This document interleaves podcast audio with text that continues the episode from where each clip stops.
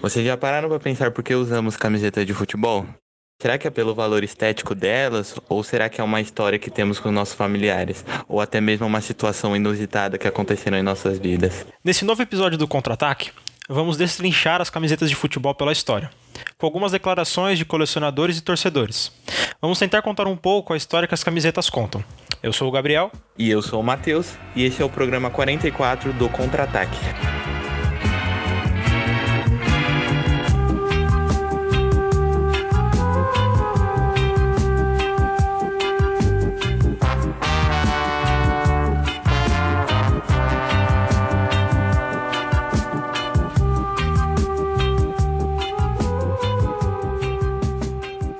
Para começar, vamos voltar um pouco no tempo para o final do século XIX, que durante o inverno os ingleses abandonavam o cricket e davam preferência a jogar futebol.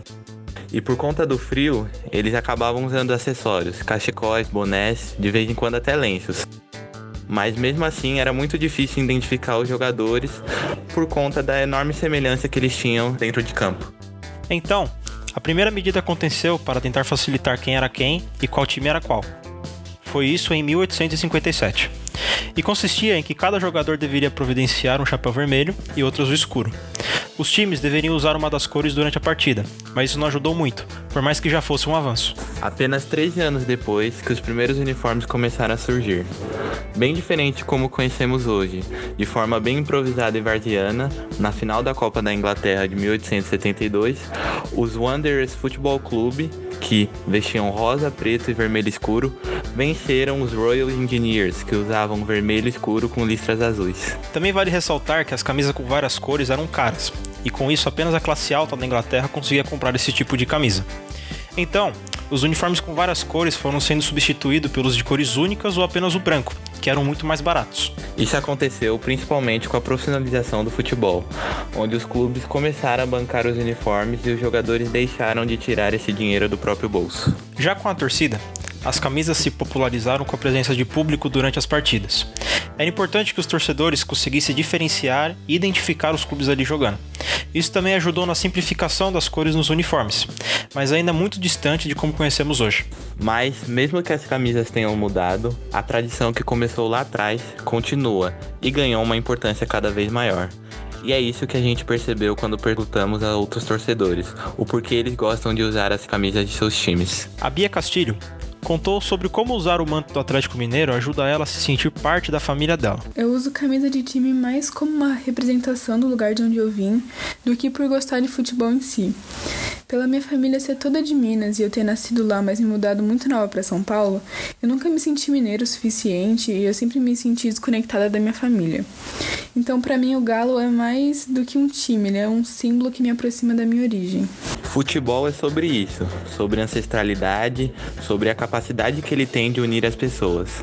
Até quando a gente dá um rolê na rua e encontra alguém com a camisa do nosso time, você já sente aquela afinidade pela pessoa. E isso não é apenas a gente que está falando, são os torcedores. Temos aqui pequenas declarações de Antônio Lousado, torcedor da Portuguesa, e de Rodrigo Guimarães, torcedor do Flamengo. É, paixão é, a gente não, não se explica, né? É, por que, que eu uso a camisa de futebol? Eu uso justamente por isso. A gente não, não tem uma explicação, a gente sente paixão e por isso usa. E desde o meu nascimento, já, já dentro do berço, já usava já o, o manto. Bom, eu uso as camisas do Flamengo em jogos para é, mostrar realmente que você é um torcedor, geralmente, né?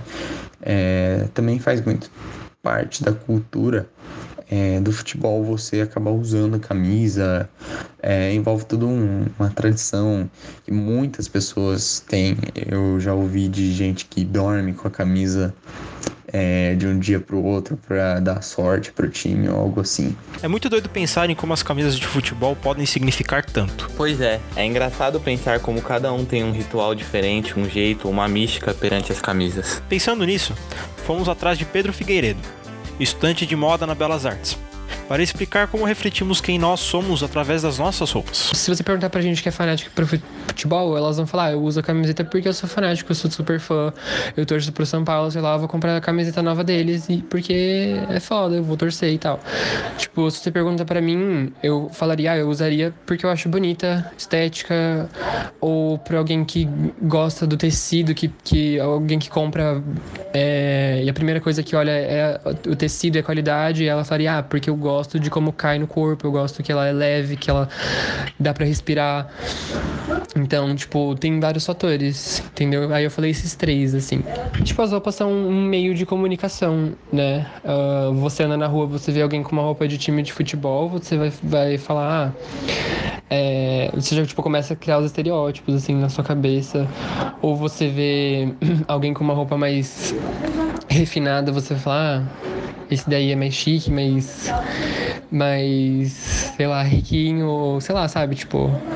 Você meio que. As, as primeiras impressões são através das roupas. As pessoas compram é, algo com, tipo, um logo ou com uma marca, alguma coisa assim, porque elas querem pertencer a um grupo. Então, tipo, ah eu vou comprar essa camiseta de São Paulo, porque aí, tipo, quem for torcedor vai me, vai me tipo, acolher também, sabe? Vou pertencer a esse grupo, vou, eu vou fazer parte de alguma coisa. Tá aí, uma coisa que eu nunca tinha pensado. Nem eu.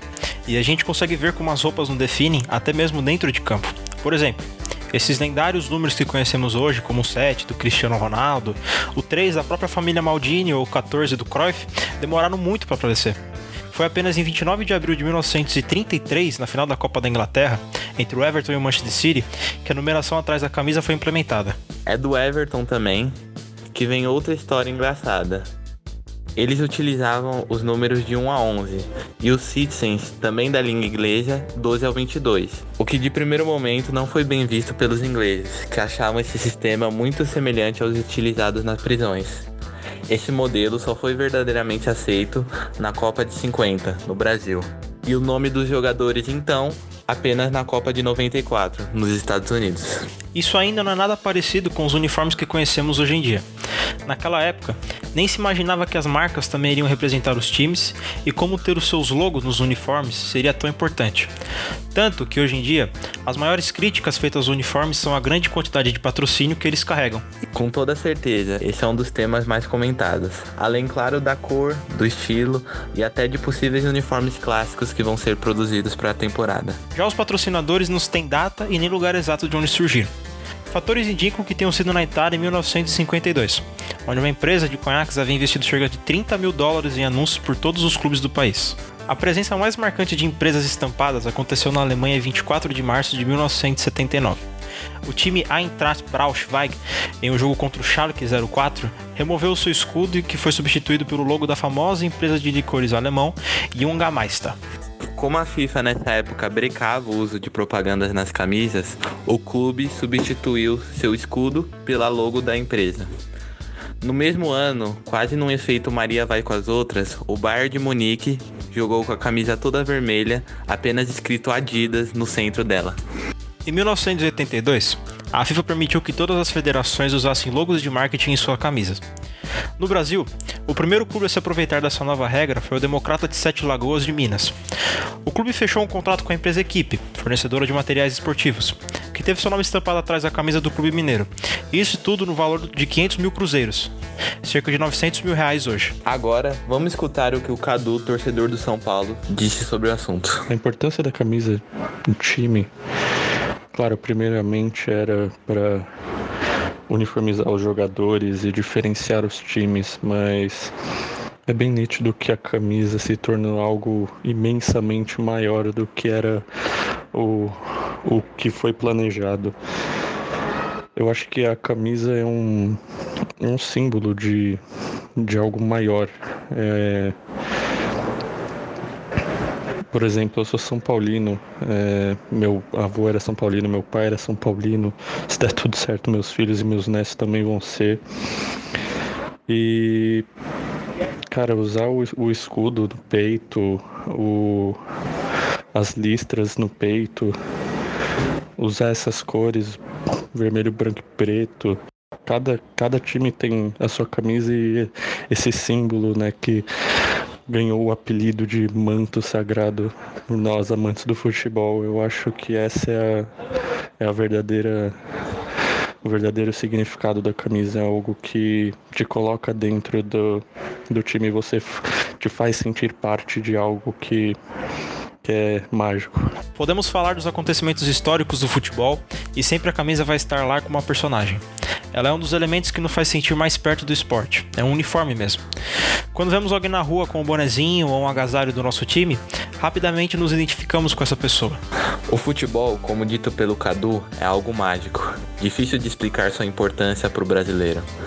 A camisa, quando eu visto, eu tenho aquele sentimento de pertencimento a algo maior. Muito difícil de descrever a importância dela de uma forma objetiva. É sobre amor, paixão, identificação, elementos impossíveis de quantificar. Mas e aí, Gabriel? E você? Por que você usa a camisa de futebol? Mano, o porquê eu uso é meio difícil de falar o porquê eu uso. Não tem um porquê.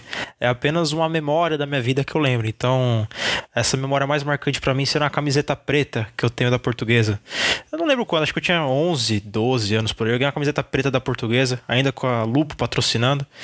E foi minha primeira camisa de futebol de um time assim que eu amava. Eu já tinha outras, mas era meio falsificada, né? Mas a, a original mesmo é da portuguesa. E, mano, eu usei aquela primeira vez num jogo portuguesa e Água Santa. Foi alguma coisa do tipo. A portuguesa ganhou e eu lembro que, cara, o estádio vibrando, o Canindé, é, o povo comendo amendoim. Nunca tinha comido amendoim. Meu tio falou: ah, come aí, tá no chão mesmo aí, mas tá bom, só tirar a casca, come, de boa. É, cara, e aquilo para mim foi que eu lembro disso até hoje. Né? E, cara, é marcante. Não é apenas uma camiseta que representa um time, é algo que tá na sua memória marcada e você nunca vai esquecer. E você, Matheus? Tem alguma coisa aí para contar pra gente? Alguma história? Tenho sim, Gabi. A minha história é mais melancólica. É, eu sou corintiano, vivo na Zona Leste. Não que a Zona Leste seja tomada por corintianos, mas é a identificação do corintiano é a Zona Leste. E sempre, sempre fui zoado pelos meus vizinhos por dizer ser corintiano e nunca ter nada do Corinthians, nem uma camisa, nem um boné. É, também por falta de condições e eu tinha meio orgulho de ter uma camisa falsa, assim. Era uma coisa mais da minha personalidade. Então eu só não tinha e aquilo me incomodava muito. Meus vizinhos pegavam no meu pé toda vez. Você não é corintiano de verdade, porque você não tem uma camisa, não sei o que, não sei o que lá. E aquilo me deixava muito bravo. Até que eu, eu como um sonho de criança, né, pedi para minha mãe comprar uma para mim e ela falou: "Tá bom. Só que espera, junta dinheiro e a gente compra". E foi, depois de um ano, eu cheguei e comprei aquela camisa é, em comemoração ao estado de São Paulo que eu tanto amo, com aquelas listras, com aquelas faixas de São Paulo cinza.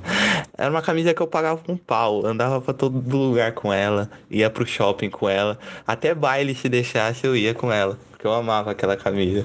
Mas eu só tinha uma, então eu tinha que cuidar muito bem dela. Mas aquilo era minha questão de identificação. Depois, ao longo da minha adolescência, arrumei uns, uns trampos, né, uns bicos informais e saí, compra e saí comprando tudo que eu podia.